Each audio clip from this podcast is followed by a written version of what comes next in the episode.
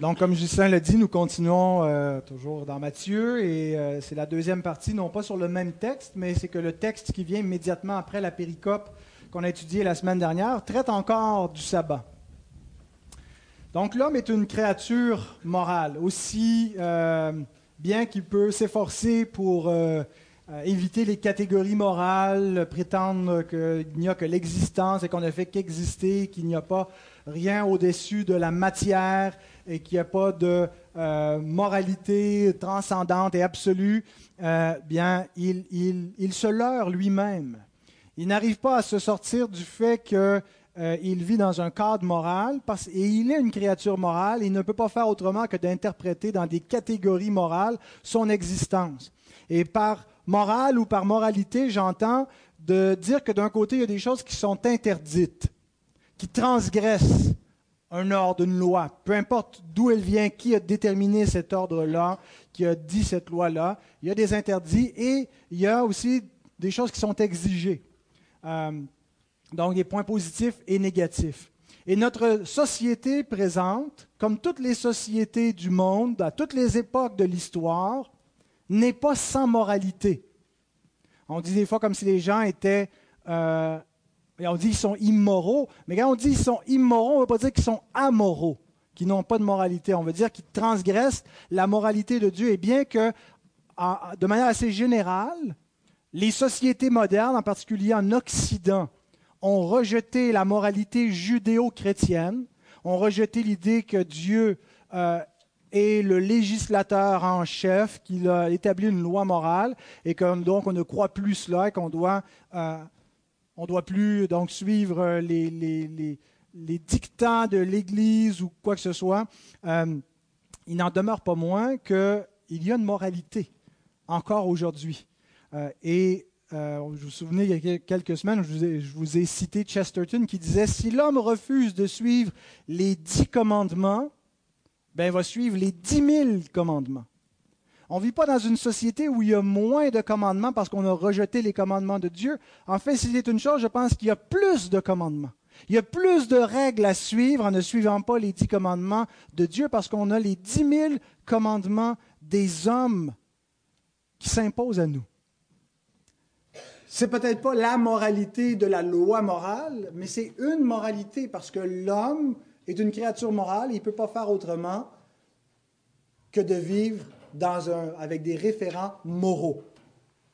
J'écoute quotidiennement euh, les jours ouvrables de briefing avec euh, Albert Mahler, qui est le, président d'une faculté euh, baptiste aux États-Unis et qui commente toujours l'actualité dans une perspective chrétienne. Et il y a quelques, jours, quelques semaines, il, citait un, un, essai, c'est pas un ouvrage, mais un assez long article de Wilfred Meckley, un professeur, et qui avait intitulé son article, c'est en anglais, mais j'ai traduit le titre, L'étrange persistance de la culpabilité. Et euh, dans l'article, il relate l'idée que euh, Nietzsche nous disait qu'avec la mort de Dieu, puisque les hommes ont tué Dieu à l'époque de Nietzsche, hein, c'est, l'époque des Lumières, et puis euh, tuer Dieu, finalement, c'était simplement tuer la foi et la référence à la transcendance. On n'a plus besoin euh, de Dieu et, donc on, s'en débarrasse. Viendrait la fin de la culpabilité.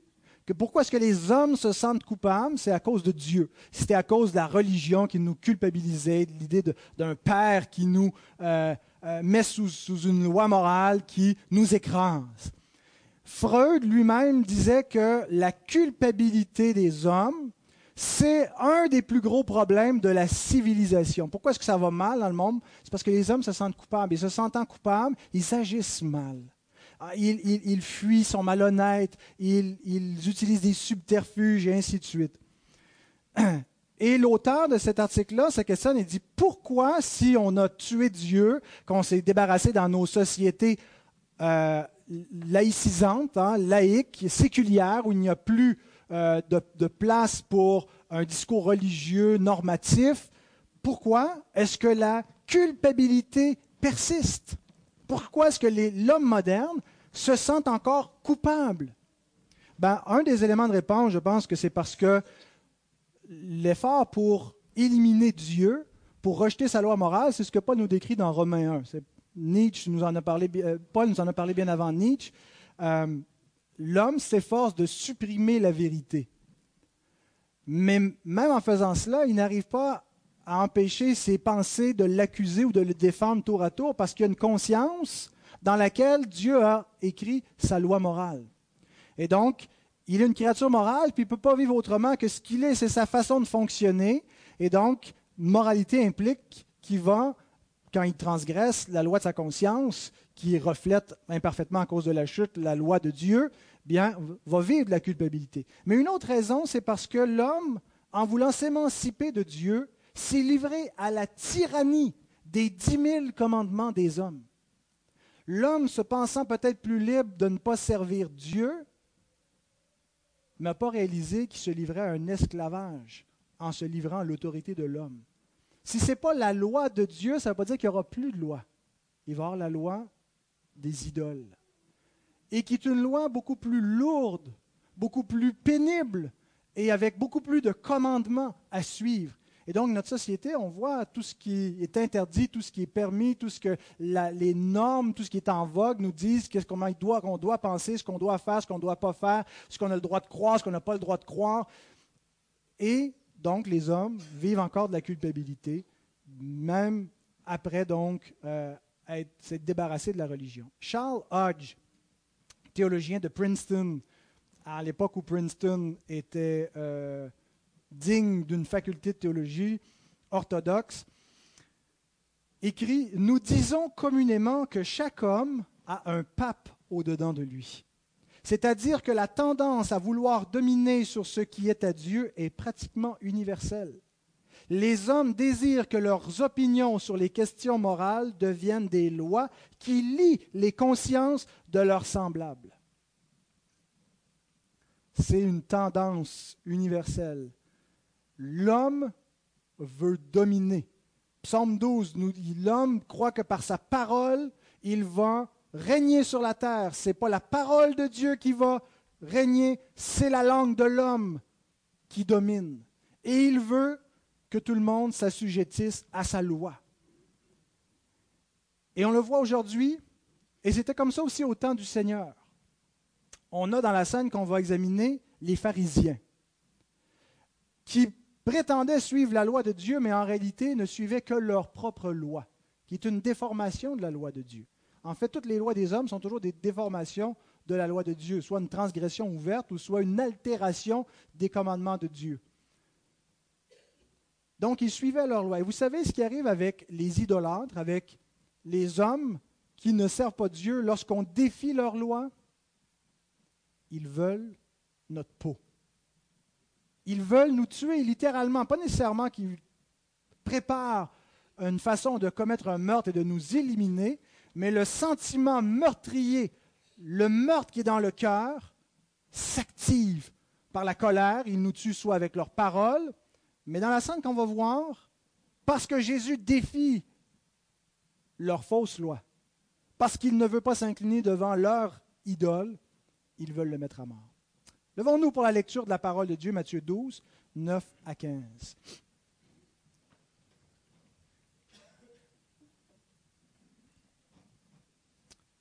Étant parti de là, Jésus entra dans la synagogue. Et voici, il s'y trouvait un homme qui avait la main sèche. Ils demandèrent à Jésus, Est-il permis de faire une guérison les jours de sabbat? C'était afin de pouvoir l'accuser. Il leur répondit, Lequel d'entre vous, s'il n'a qu'une brebis et qu'elle tombe dans une fosse le jour du sabbat, ne la saisira pas, ne la saisira pour l'en retirer? Combien un homme ne vaut-il pas plus qu'une brebis? Il est donc permis de faire du bien les jours de sabbat. Alors il dit à l'homme, Étends ta main. Il l'étendit, et elle devint saine comme l'autre. Les pharisiens sortirent et ils se consultèrent sur les moyens de le faire périr. Mais Jésus, l'ayant su, s'éloigna de ce lieu. Une grande foule le suivit. Il guérit tous les malades. Seigneur notre Dieu, nous sommes reconnaissants d'être le peuple qui possède ta loi. Quel autre peuple sur la terre a la loi de l'Éternel? Seigneur, nous sommes un peuple qui est éclairé par ta lumière et c'est par ta lumière que nous voyons la lumière. C'est par la vérité de ta parole que nous comprenons toutes les autres vérités dans ce monde. Ta loi nous affranchit, ta parole nous éclaire, nous rend sages, elle nous rend intelligents, Seigneur. Ton peuple a de la sagesse parce que tu l'as éclairé. Et Seigneur, nous te prions encore ce matin que par ta parole, tu nous rendes plus libres. Libres, Seigneur, des faux raisonnements des hommes qui veulent nous rendre captifs, qui épient notre liberté en Jésus-Christ pour nous soumettre à leur faux Dieu, à leur fausse moralité. Seigneur, nous te prions que nous puissions être affermis dans ta loi, qui est un joug facile, qui est une loi royale de liberté, nous dit ta parole, lorsque nous la comprenons et lorsque nous avons été affranchis par le sang de Christ. Seigneur, bénis ta parole qui sera exposée en cet instant même. Nous te prions au nom de Jésus-Christ. Amen. Vous pouvez vous rasseoir? Donc, avant d'examiner le texte, quelques rappels. Jésus n'est pas venu abolir la loi, il est venu l'accomplir. Et quand il n'est pas venu abolir la loi, ça inclut, il n'est pas venu non plus, ça inclut le sabbat aussi. Il est venu accomplir aussi le sabbat. Et dans quel sens aussi est-ce qu'il l'accomplit? Dans le sens que c'est lui qui donne le repos. C'est lui le maître du sabbat qui donne le repos qui est prescrit dans le sabbat. Alors, on a vu que le fardeau de Jésus est léger, un, parce qu'il nous donne un cœur nouveau, un cœur qui peut aimer sa loi, un cœur régénéré. Deux, parce qu'il purifie la loi des fausses interprétations qui venaient comme un fardeau pesant.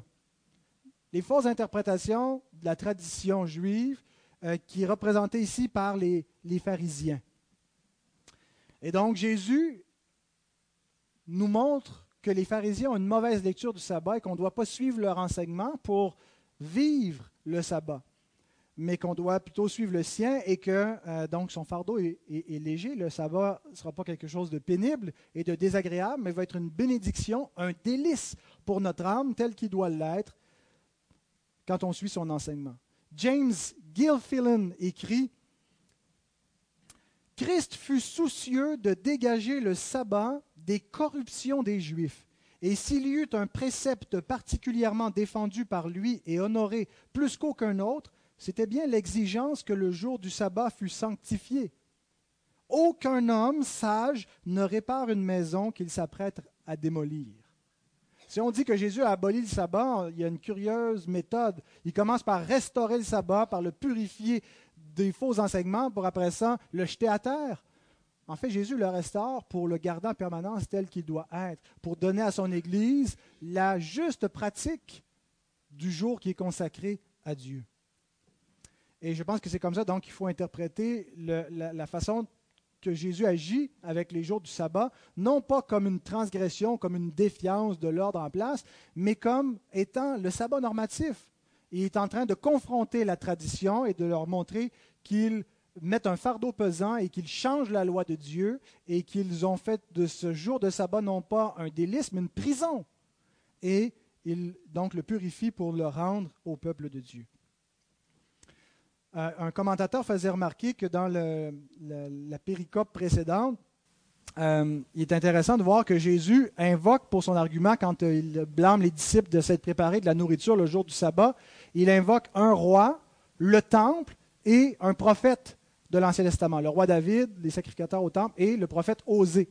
Euh, et certains ont vu le triple office de Christ et que Christ, donc comme maître du sabbat aussi, dans son triple office de roi, de sacrificateur et de, prophète, donc nous donne hein, cette, euh, euh, version, si on veut, supérieure, puisqu'il est supérieur à David, au temple et au prophète.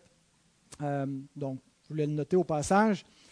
Alors, dans la, dernière péricope, Matthieu 12, 1 à 8, si on résume en une, observation pratique ou un point pratique à mettre en, œuvre, euh, ce que Jésus nous enseigne là, c'est le principe des œuvres de nécessité.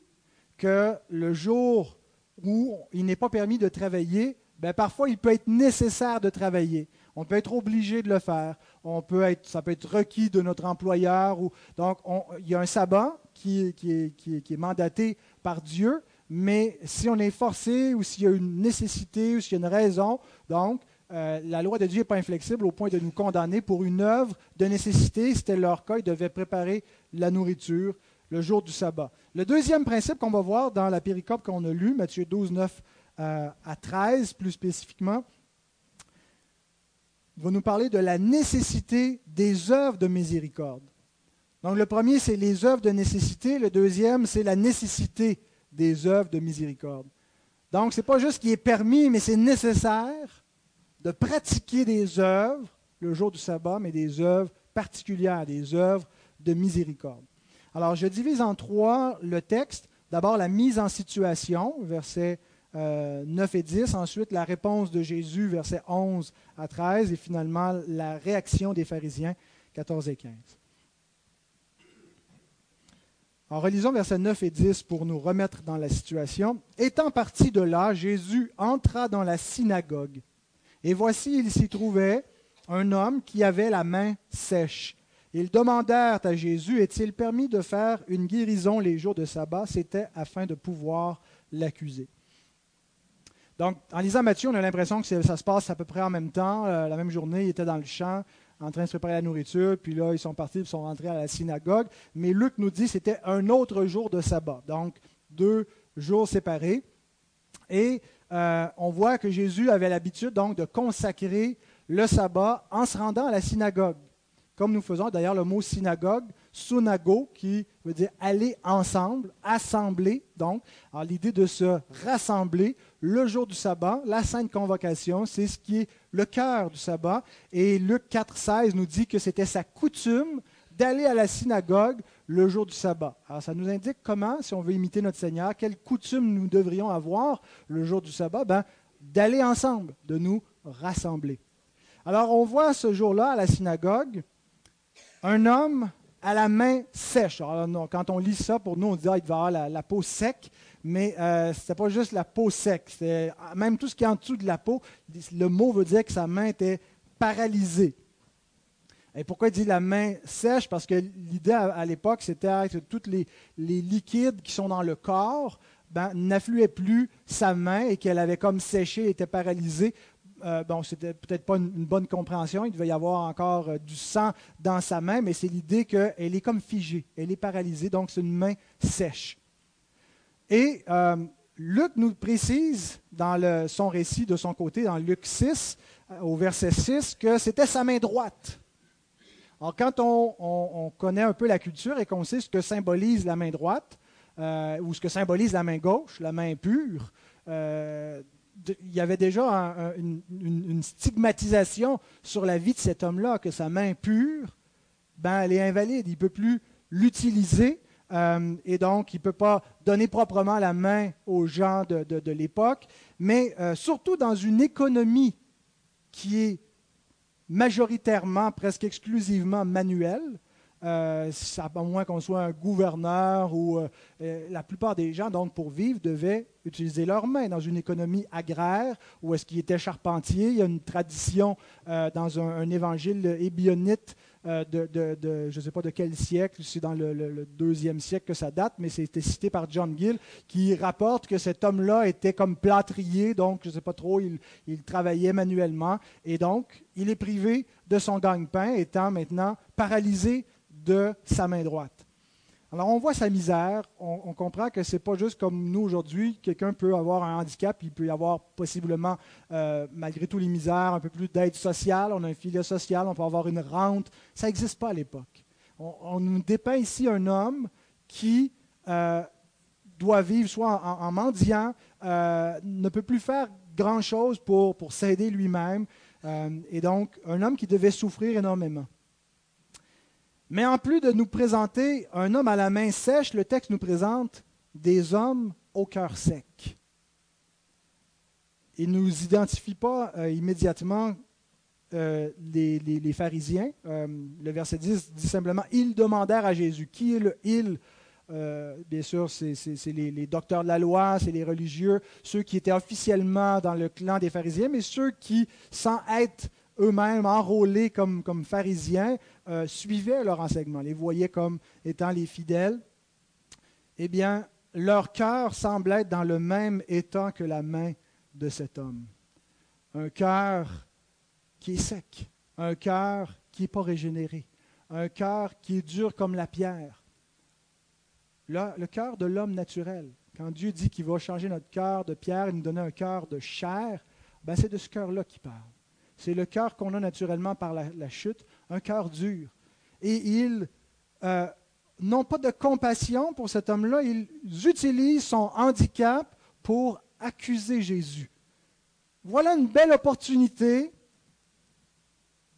pour accuser cet homme qu'on n'aime pas et ils se servent de l'homme qui a une main paralysée. Et il lui pose une question. Est-il permis de faire une guérison les jours de sabbat? C'est direct comme question. Euh, quand on complète donc avec Luc et Marc, on a le contraire, c'est plutôt Jésus qui leur pose cette question-là. Et donc, euh, ce n'est pas des contradictions, je pense qu'il faut plutôt euh, compléter notre récit avec plus d'informations. On peut imaginer qu'il y a eu une interaction. Peut-être que les pharisiens ont demandé en premier à Jésus en le regardant, est-ce que c'est permis de, guérir pensant qu'il allait effectivement guérir parce que Jésus a la réputation, a l'habitude de guérir les gens et qui plus est le jour du sabbat? Euh, donc, ils l'attendaient, peut-être même qu'ils ont, euh, organisé ça. Et euh, ils sont concertés. On va faire venir, bon, je, spécule, on va faire venir un, homme avec une main paralysée, on va le prendre au piège parce qu'ils attendaient, ils l'observaient pour voir s'il le ferait. Et, est possible donc que Jésus, devant cette question-là, leur a retourné la question. Qu'est-ce que vous en pensez, vous? Est-ce que c'est permis de faire du bien le jour du sabbat? Ou est-ce que c'est permis de faire du mal? Qu'est-ce qu'on a le droit de faire? Qu'est-ce qu'on n'a pas le droit de faire le jour du sabbat? C'est une question d'interprétation de la loi. En fait, les pharisiens, en posant la question, ne euh, voulaient pas vraiment savoir la réponse. C'est pas une question qui, c'est une question qui, qui a un, un, agenda caché. Euh, ça nous arrive parfois de, voir quelqu'un qui vient à nous avec une question, puis on voit qu'il y a une intention derrière la tête. Euh, il, pense à autre chose, il, est ratoureux, ça peut être tout à fait innocent, comme un enfant euh, qui, nous, qui nous demande quelque chose. Je n'ai pas d'exemple en tête, là, mais pourtant ça arrive à tous les jours chez nous. mais des fois, ça peut être plus malicieux. Donc, où, quelqu'un vient nous, poser une, question, mais on sent que ce qu'il veut pas, c'est pas parce qu'il veut avoir la réponse, c'est qu'il y a un piège avec la question. Ils ne veulent pas savoir la réponse parce qu'ils ont déjà une réponse. Ils ont déjà une opinion sur la question. Ils ne veulent pas que Jésus les instruise. Et souvent, ils font ça. Ils jouent le jeu. Oh, bon maître, dis-nous telle ou telle chose. Mais ils ont déjà leur opinion. Ils ne viennent pas pour que Jésus les instruise. Eh bien, c'est sûr, Jésus n'est pas dupe. Euh, on peut difficilement duper celui qui a une nature divine et qui lit et qui voit les intentions. Euh, et donc, on connaît leur opinion. La réponse est non.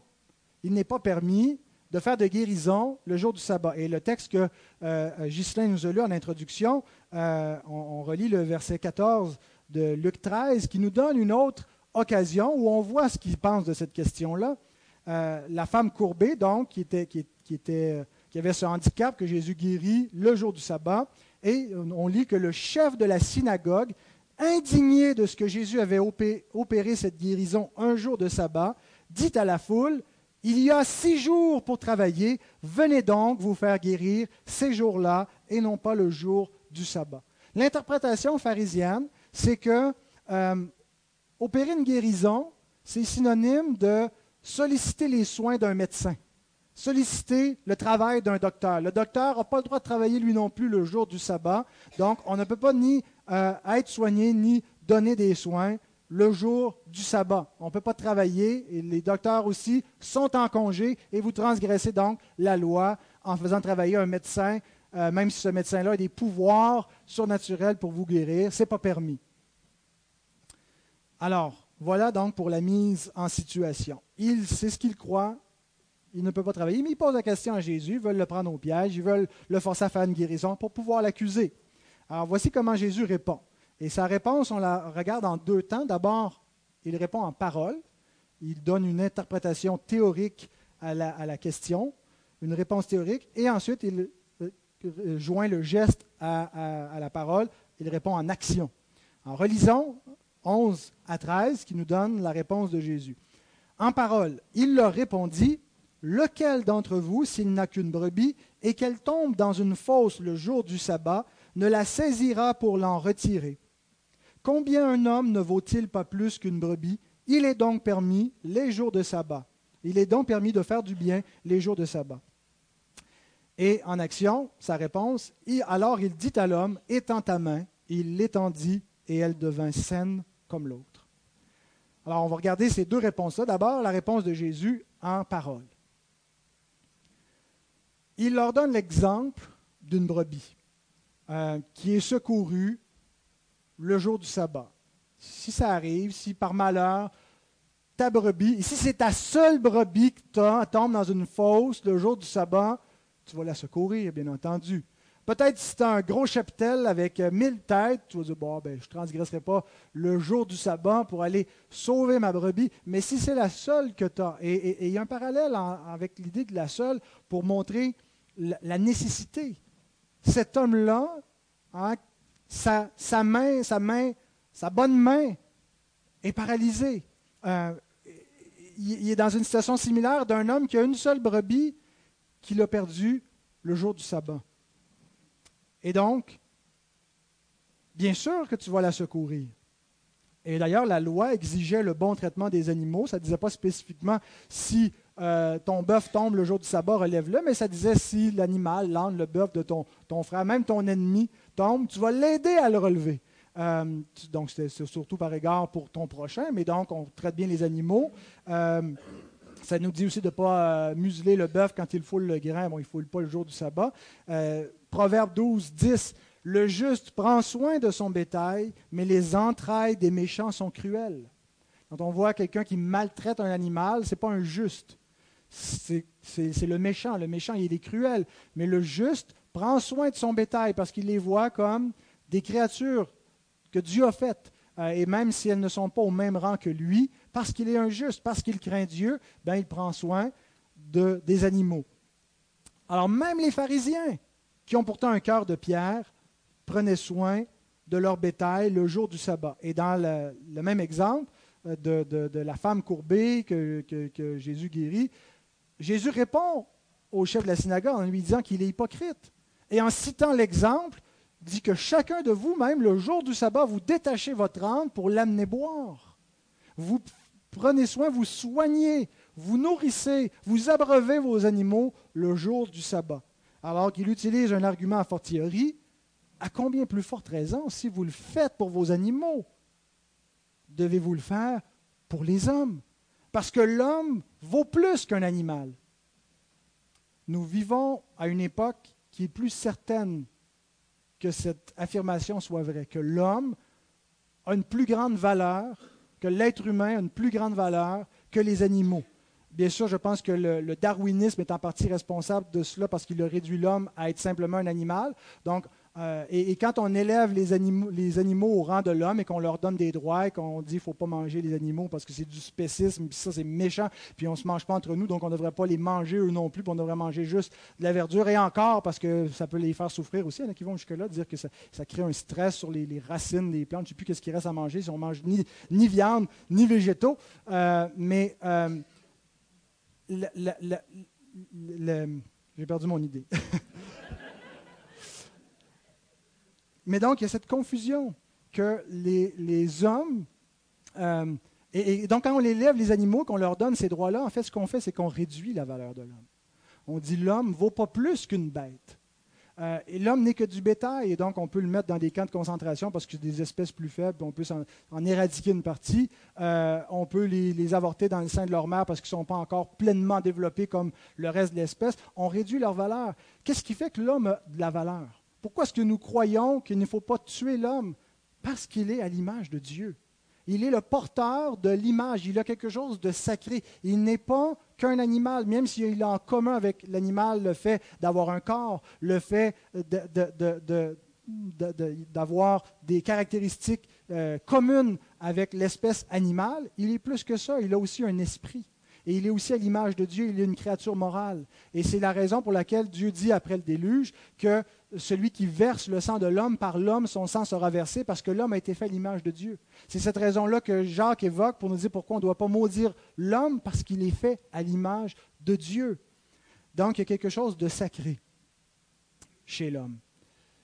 Et donc les Juifs le reconnaissaient, mais il semble qu'à partir de là, ils ont changé leur tradition. À partir de l'enseignement de Jésus et de l'impact, probablement, que ce que Jésus venait de dire à la synagogue cette journée-là, puis son enseignement s'est véhiculé, puis les gens commençaient à dire ben, on a le droit de faire telle et telle chose et de, prendre soin de soigner les gens, et même un médecin de soigner le jour du sabbat, puisqu'on le fait pour nos animaux. Et l'homme vaut plus qu'un animal. Et John Gill cite une source juive du premier siècle, il dit, et la source, j'ai mis en italique ce qui est, la source euh, et, ensuite le commentaire de Gill, si une bête tombe dans une fosse ou une mare d'eau, il est interdit à un homme de la faire sortir avec ses mains. Mais s'il peut lui donner de la nourriture là où elle est, elle peut être nourrie jusqu'à ce que le sabbat soit terminé. Et Gill ajoute, cela, semble-t-il, fut ajouté à partir des temps de Christ en opposition à son enseignement. Voyez-vous, plutôt que de se repentir, plutôt de constater l'incohérence dans leur façon d'agir, vous le faites pour vos animaux. Réveillez-vous. Voyez pas que vous avez une interprétation figée, que vous mettez un fardeau pesant et que vous tordez la loi de Dieu. Plutôt que de se repentir, ils se sont endurcis sans voir même qu'ils transgressaient la loi de Dieu. Persistent donc à vouloir servir leur loi et non pas la loi de Dieu. Vous, vous annulez le commandement de Dieu au profit de votre tradition. Eux, ils vont dire, non, non, on vient renforcer la loi. Non, vous, vous annulez, vous transgressez la loi de Dieu en prétendant la renforcer. Parce qu'en fait, ce n'est pas Dieu que vous servez. Vous avez pour père le diable, dit Jésus ailleurs. C'est un faux Dieu, c'est des idoles que vous voulez servir. Parce que vous ne venez pas à moi, parce que votre cœur est inconverti. Alors Jésus dit non, votre interprétation est fausse. Non seulement il est permis de faire du bien le jour du sabbat, mais c'est à ça que ça sert. Il est exigé, il est bon. Et, quand Jésus répond, il est donc permis de faire du bien les jours de sabbat, on lit ça un peu comme c'est correct, c'est pas nécessaire, c'est pas obligatoire, tu as le droit, mais l'expression euh, qui, a, le sens, oui, c'est légitime, a le sens de c'est bon, euh, c'est le but du sabbat, c'est la chose licite et c'est la bonne chose à faire le jour du sabbat que de faire des œuvres, de travailler de miséricorde, les œuvres de Dieu. Et d'ailleurs, Jésus ailleurs nous a résumé la loi euh, dans le sermon sur la montagne avec la règle d'or. La loi se résume non pas à une série de préceptes euh, rituels externes, euh, de payer la dîme de ci, de cela. Toutes ces lois, toute la loi de Dieu pointe vers quelque chose de beaucoup plus profond qu'une simple conformité externe, ce qu'ont manqué les docteurs de la loi. Matthieu 7, 12, Tout ce que vous voulez que les hommes fassent pour vous, faites-le de même pour eux, car c'est la loi et les prophètes. La loi et les prophètes, c'est de faire aux autres le bien qu'on voudrait qu'ils nous fassent, même le jour du sabbat. Alors pour les pharisiens, le sabbat s'interprétait ainsi. L'homme a été fait pour se conformer au sabbat. L'homme doit s'ajuster, doit rien faire, doit se conformer à la lettre. Alors, il ne voit pas le but de la loi, il ne voit pas la, bienveillance de l'intention divine en donnant la loi et le sabbat particulièrement. Jésus change le, sens de leur interprétation, puis il dit, le sabbat a été fait pour l'homme, et non pas l'homme pour le sabbat. Et Jésus nous rappelle en disant cela que la loi, elle est bonne, la loi est spirituelle, que, l'aspect négatif de la loi n'est pas propre à la loi. L'aspect qui condamne de la loi vient plutôt du fait qu'on est des pécheurs, qu'on est des transgresseurs. Et donc la loi, en, nous condamnant, euh, elle a pour but de nous mener à Christ. Mais une fois qu'on est venu à Christ et qu'on est justifié, Jésus nous renvoie à la loi pour qu'on voit qu'est-ce qui plaît à Dieu, c'est quoi la justice, c'est quoi le standard, comment devons-nous vivre, que devons-nous observer, qu'est-ce qui est interdit, qu'est-ce qui est permis. Et la loi nous le définit. Elle nous montre ce que Dieu aime et ce que Dieu abhorre. Et donc, elle et, Jésus nous rappelle que dans cette loi-là, c'est bon pour nous. C'est notre liberté, c'est notre bien-être. Et concernant le sabbat, le sabbat n'a pas été fait comme quelque chose qui doit être une corvée, quelque chose qui nous ralentit, qui nous handicape, qui nous fait souffrir. Mais le sabbat a été donné pour le bien-être de l'homme, comme un délice, comme un repos, comme une bénédiction. Mais eux, par leurs faux enseignements, tordent le sens. Et en, ne voyant pas l'intention de Dieu, en ne comprenant pas le sens de la loi, donc, euh, font un fardeau pesant qu'ils mettent sur l'homme. Ce n'est pas du tout comme ça que les, enfants de Dieu appréhendent la loi. Euh, on voit un, de ces enfants de Dieu, David, dans le psaume 19, 8 et 9, s'exprimer La loi de l'Éternel est parfaite, elle restaure l'âme. Le témoignage de l'Éternel est véritable, il rend sage l'ignorant. Les ordonnances de l'Éternel sont droites, elles réjouissent le cœur. Les commandements de l'Éternel sont purs, ils éclairent les yeux. N'est-ce pas merveilleux, n'est-ce pas? Entre les dix mille commandements des hommes qui nous mènent dans une fausse voie, une fausse justice, une fausse moralité, versus la loi de Dieu qui mène vers le repos, vers des eaux paisibles, vers un cœur tranquille, vers une voie droite. Qu'est-ce qui est bon? Qu'est-ce qui est bon pour nous? Qu'est-ce qui est bon pour notre âme? Je ne veux pas la loi des hommes, je veux la loi de Dieu. Psaume 119, 97, 98. Combien j'aime ta loi! Qui peut s'exprimer ainsi sinon qu'un cœur régénéré? Celui dont la loi de Dieu a été inscrite sur son cœur, là où il y avait le soupir après ce qui est mal autrefois, le siège de la corruption dans le nous, la pensée. Maintenant, Dieu y inscrit sa loi. J'écrirai ma loi sur leur cœur, je l'inscrirai sur leur esprit. C'est une promesse de la nouvelle alliance. Et donc, si nous sommes dans la nouvelle alliance, nous avons ce cœur qui dit, Combien j'aime ta loi, elle est tout le jour l'objet de ma méditation. Tes commandements me rendent plus sage que mes ennemis, car je les ai toujours avec moi. La loi morale de Dieu, quand on la comprend, nous rend sages. Elle nous donne du discernement, de la maturité. Elle nous montre comment aimer Dieu, comment aimer notre prochain, comment répondre quand on ne sait pas quoi répondre. Elle nous donne la sagesse. Le début de la sagesse, c'est la crainte de l'Éternel. Et, et, quand la loi dit que l'homme qui mettra ces choses en pratique vivra par elles. Oui, il y a un sens où l'alliance des œuvres, que si on est parfait, puis on va atteindre la vie éternelle par notre obéissance, et c'est Jésus qui le fait en accomplissant la loi, mais il y a aussi un sens où la loi, c'est le chemin de la vie, le chemin qui mène non pas par mérite à la vie éternelle, mais c'est la voie droite des justes dans laquelle ils cheminent, et c'est notre voie à nous qui avons été régénérés et qui suivons celui qui a accompli la loi pour nous, Christ. Donc nous aimons la loi. Alors Jésus purifie le faux enseignement, rectifie, euh, corrige par la parole, enseigne, montre le véritable sens du sabbat, montre qu'il est bien de faire du bien le jour du sabbat et que ce n'est pas une transgression euh, de, l'ordre de Dieu de ne pas travailler, euh, mais c'est de travailler comme le sabbat l'entend. Et ensuite, il continue, il ajoute une réponse en action. Et, c'est important parce que des fois, on est très bon en théorie, puis on ne passe pas à l'acte. Hein. Et, Jacques nous rappelle que si euh, on écoute la parole de Dieu et qu'on ne la met pas en pratique, ça ne sert à rien. Et que pour être heureux dans notre activité même, c'est en pratiquant la parole et non pas en se bornant à l'écouter seulement. Donc ça ne sert à rien de savoir qu'il est bon de faire des bonnes œuvres le jour du sabbat et de ne pas le faire. Et Jésus, donc, ce n'est pas juste théorique, son enseignement, il pense à l'œuvre, à l'action étend ta main. Il l'étendit et elle devint saine comme l'autre. Et nous voyons ici donc le maître du sabbat, le seigneur du sabbat, donner du repos à un homme qui était fatigué, chargé, lassé et accablé par le fardeau des pharisiens. Jésus donc le libère et lui donne du repos.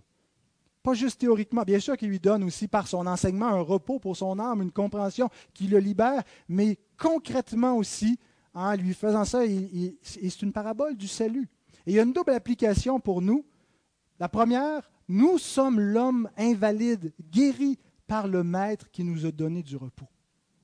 Matthew Henry écrit La guérison de cet homme à la main sèche, comme toutes celles réalisées par Christ, avait une signification spirituelle. Par nature, nos mains sont sèches et flétries. Et nous sommes incapables par nous-mêmes de pratiquer le moindre bien. Est-ce que ce n'est pas le prophète Ésaïe qui dit toute notre justice, tout ce que nous pratiquons, toutes nos œuvres sont comme un vêtement flétré et souillé. Nous sommes impurs par nature.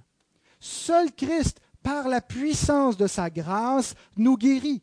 Il guérit une main spirituellement sèche et insuffle la vie dans l'âme morte au péché il travaille en nous à la fois le vouloir et le faire. Au commandement de pratiquer le bien se trouve associée une promesse, la grâce accordée selon sa parole.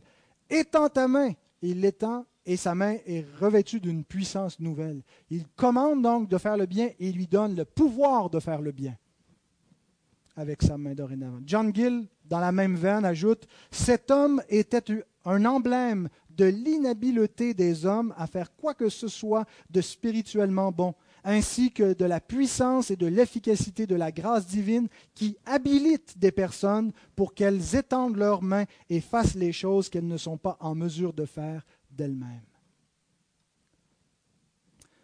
Donc la première application qu'on doit faire, c'est de se voir dans cet homme guéri par le maître du sabbat. Nous étions donc incapables, incapables de nous sauver nous-mêmes, incapables de, mener une vie pour... Euh, on est livré à la, merci, à la miséricorde. Et donc, on a rencontré le, le bon maître du sabbat qui nous a donné le repos. Hein, celui qui a dit Venez à moi, vous tous qui êtes fatigués. Le sabbat, c'est en Christ, c'est lui, c'est la porte du salut. Entrez par moi, vous trouverez du repos pour vos âmes, vous trouverez des, verts pâturages épais et abondants pour vous nourrir.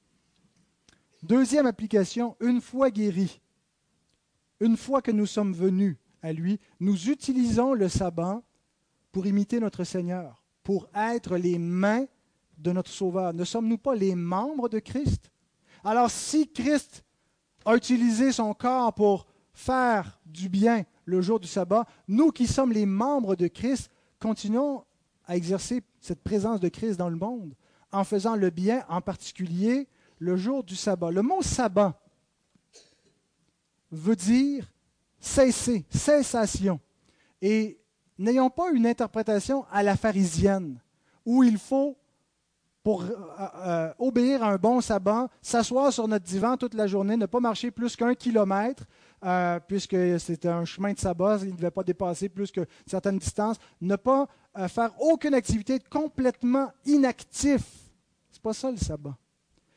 Le mot cessation ne veut pas dire inactivité, mais veut dire cesser de pratiquer nos œuvres pour lesquels on a six jours qui nous sont donnés pour faire ce qui nous appartient, ce qui est à nous pour la gloire de Dieu, mais qui nous concerne, et de se mettre à l'œuvre pour pratiquer les œuvres de Dieu ce jour-là. C'est-à-dire que le jour du sabbat, le temps n'est plus à nous. Nous cessons notre temps, notre agenda, nos priorités. On met ça de côté maintenant. Le jour est consacré pour pratiquer les œuvres de Dieu. Et ça commence donc avec un rendez-vous avec le maître du sabbat, sainte convocation. Mais ça ne se termine pas là. On n'a pas accompli tout ce qui est de notre devoir euh, le jour du sabbat en venant euh, au culte. Mais nous exerçons la miséricorde et nous faisons ce que le Seigneur nous dit de faire en exerçant par exemple l'hospitalité en ouvrant notre maison et en travaillant donc pour recevoir, si on peut le faire la veille, c'est encore mieux, préparer le repas. Mais donc parfois on va devoir faire des œuvres de nécessité, passer à l'épicerie pour euh, aller, aller chercher de la nourriture pour pouvoir accueillir des gens, en particulier ceux qui n'ont pas de famille. Il ne devrait pas y avoir qui que ce soit de cette assemblée qui se retrouve seul dans son coin le jour du sabbat misérable. C'est le jour de festin, c'est le jour de réunion des saints, pas juste une heure et demie. C'est le jour consacré et on devrait donc passer du temps ensemble, se réunir et penser donc à nos frères, à nos sœurs qui n'ont pas de famille et les inviter. C'est notre responsabilité, bien-aimés, de le faire. Et, pas juste donc euh, à l'intérieur de notre Église. Si on peut euh, visiter des gens qui sont malades, en particulier s'il y a des gens malades de notre Église, des gens qui sont à l'hôpital, des gens qui ne peuvent pas venir, c'est le temps de mettre du temps part pour aller les voir. On ne peut pas dire j'ai pas le temps, j'ai d'autres choses à faire. Tu n'es pas censé tondre ton gazon. Tu n'es pas censé aller faire ton épicerie ou faire tes devoirs. C'est le temps de Dieu. C'est le temps d'aller visiter les malades, c'est le temps de faire du bien, c'est le temps d'aller visiter les personnes âgées ou ton père ou ta mère qui est parqué quelque part et que, que, que tu n'as pas vu depuis longtemps. C'est le temps de prendre du temps avec eux. C'est un jour de miséricorde. Et vous savez quoi? Peut-être qu'en l'entendant, vous dites Oh non, oh non, j'ai pas envie, c'est pénible, euh, ça va m'obliger à faire ci, j'aime mieux passer mon après-midi à lire, à me détendre. Il peut y avoir effectivement des dimanches où on passe un après-midi à lire, à se détendre, mais si on ne fait que vivre nos sabbats pour nous-mêmes, on passe à côté. C'est un jour de miséricorde, c'est un jour où on pense à notre prochain et qu'on exerce la bonté. Et vous savez quoi? Nous allons être heureux en le faisant. Ça ne va pas nous rendre malheureux. Dieu nous a donné une volonté nouvelle, un cœur nouveau qui prend plaisir à pratiquer ses œuvres. notre, cœur ne pourra pas faire autrement que soupirer comme David, combien j'aime ta loi. Oui, il y a un côté de nous, à cause de notre nature pécheresse, qui est encore là et qui se rebute et qui ne veut pas pratiquer la loi de Dieu et les bonnes œuvres que Dieu a préparées d'avance pour nous. Mais quand on le fait, on ne regrette jamais. On est heureux de le faire, de le mettre à l'œuvre. Alors venons pour être guéris auprès du Maître du sabbat, parce que nous aussi, nous sommes fatigués, chargés. Avant d'être les mains de Christ et de continuer à faire ce bien, on a besoin d'être l'objet de, de, sa grâce, qui mette ses bonnes mains sur nous par sa parole, par le repas du Seigneur, par les cantiques, par les prières, par la communion fraternelle, mais aussi à notre tour de nous exercer à la miséricorde, d'aller faire le bien. Alors maintenant, la réaction des pharisiens, qui n'est pas la nôtre, ou à moins que nous ayons un cœur comme le leur, un cœur qui n'est pas régénéré, un cœur sec, un cœur mort, un cœur qui est hostile à la loi de Dieu. Mais si notre cœur est régénéré, on ne réagit pas comme ce que nous lisons ici dans Matthieu 12, 14 et 15. Les pharisiens sortirent et ils se consultèrent sur les moyens de le faire périr. Mais Jésus, l'ayant su, s'éloigna de ce lieu. Une grande foule le suivit, il guérit tous les malades.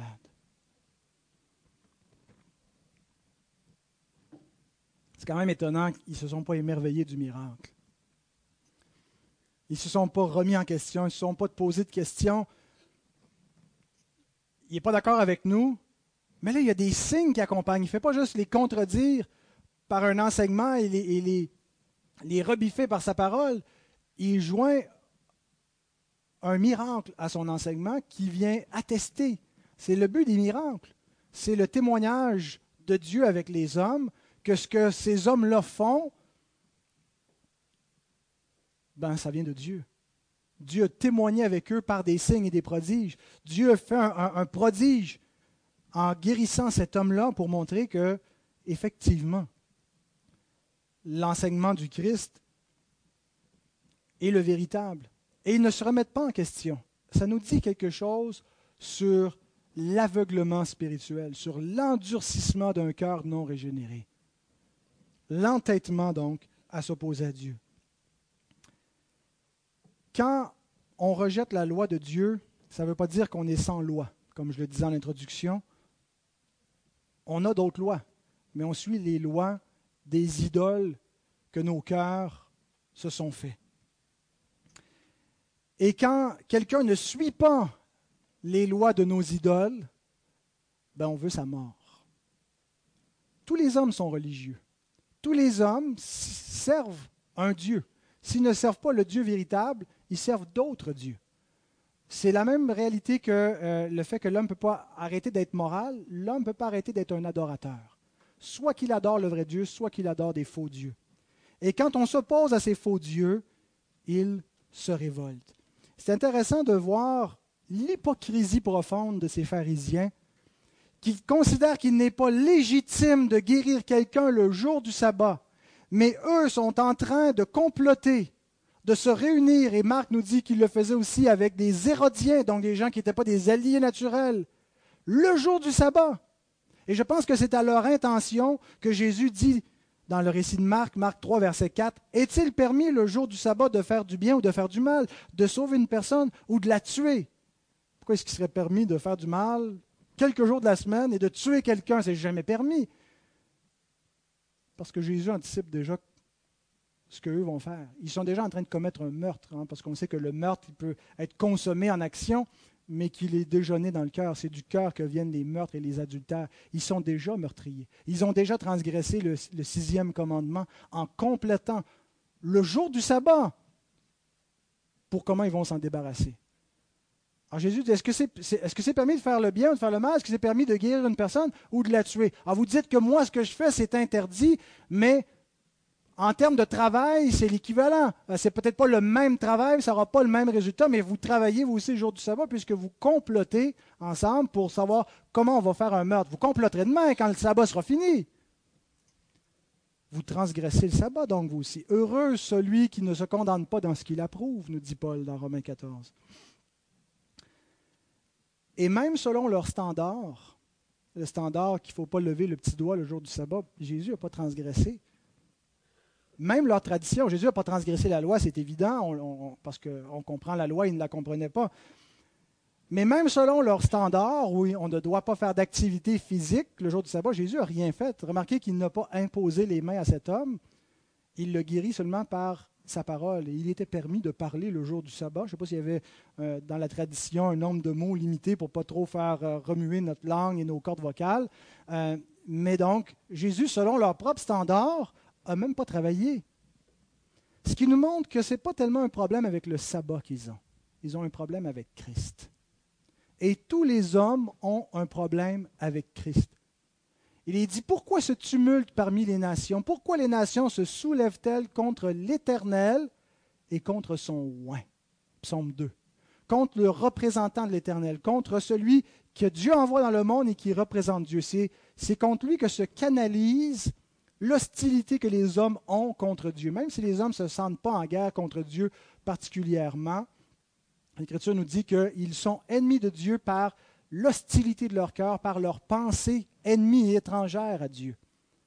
Alors, peut-être ça ne ça s'exprime pas concrètement d'une haine euh, et d'un désir meurtrier contre la personne de Dieu, mais en servant les idoles, ils sont opposés à Dieu, ils sont hostiles à Dieu. Et Jésus devient, en étant l'envoyé de Dieu, l'Éternel et son oint, celui qui reçoit cette colère des hommes. Et tous les hommes, donc, qui n'ont pas été régénérés, sont contre Christ. Alors, ce n'est pas tant le sabbat, ce n'est pas tant les détails, les applications de tel, tel commandement, euh, quand on dit aux hommes, quand on leur rappelle la loi de Dieu, qu'ils transgressent, vous êtes des adultères, vous êtes, des, vous êtes profanes, euh, vous blasphémez, euh, vous volez, vous, vous, êtes, vous êtes malhonnêtes.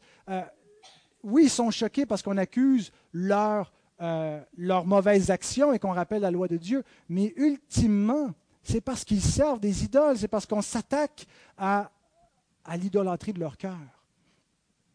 Alors c'est contre Christ qu'ils en ont. Et la différence entre des idolâtres et des adorateurs du vrai Dieu est déterminée par la posture que l'on prend par rapport à l'Éternel et son oint.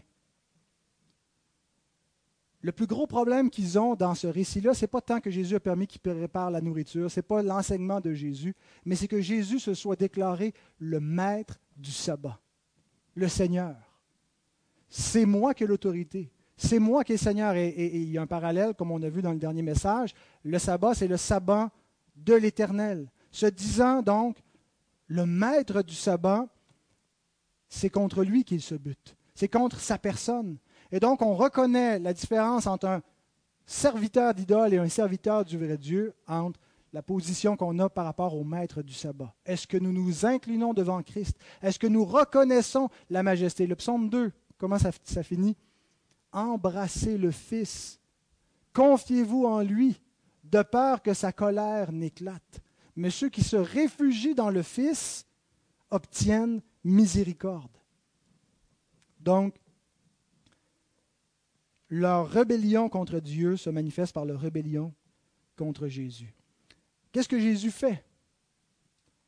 L'heure n'est pas encore venue de les briser avec une verge de fer.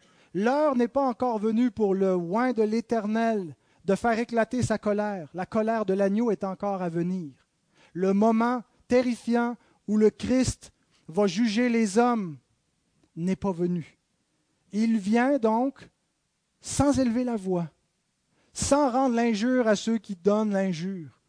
Il vient en toute douceur et nous voyons simplement Jésus qui se retire. L'ayant su, Jésus s'éloigna de ce lieu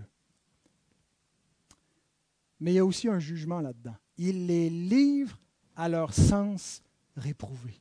Et on voit qu'il se retire d'eux et qu'il s'en va avec d'autres et qu'il guérit les autres, tandis qu'eux sont privés de sa présence, sont privés de sa guérison. Ceux qui rejettent le Christ, le Christ les livre à leur sens réprouvé et ils seront éternellement privés de sa présence. Éternellement éloignés.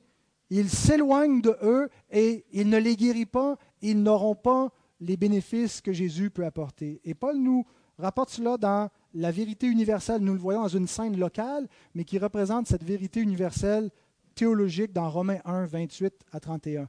comme ils ne se sont pas souciés de connaître Dieu, comme ils se sont rebellés contre Dieu, comme ils ont voulu mettre à mort l'Éternel et son roi, Dieu les a livrés à leur sens réprouvé. Et l'expression leur sens réprouvé veut dire leur pensée déchue, leur pensée qui ne fonctionne pas correctement.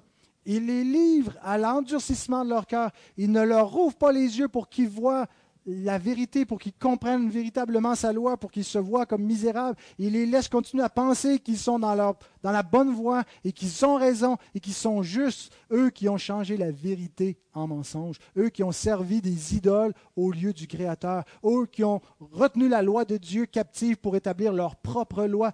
Dieu les livre à leur sens réprouvé pour commettre des choses indignes étant rempli de toute espèce d'injustice, de méchanceté, de cupidité, de malice, plein d'envie, de meurtre, de querelles, de ruse, de malignité, rapporteurs, médisants, impies, arrogants, hautains, fanfarons, ingénieux au mal, rebelles à leurs parents, dépourvus d'intelligence, de loyauté, d'affection naturelle, de miséricorde.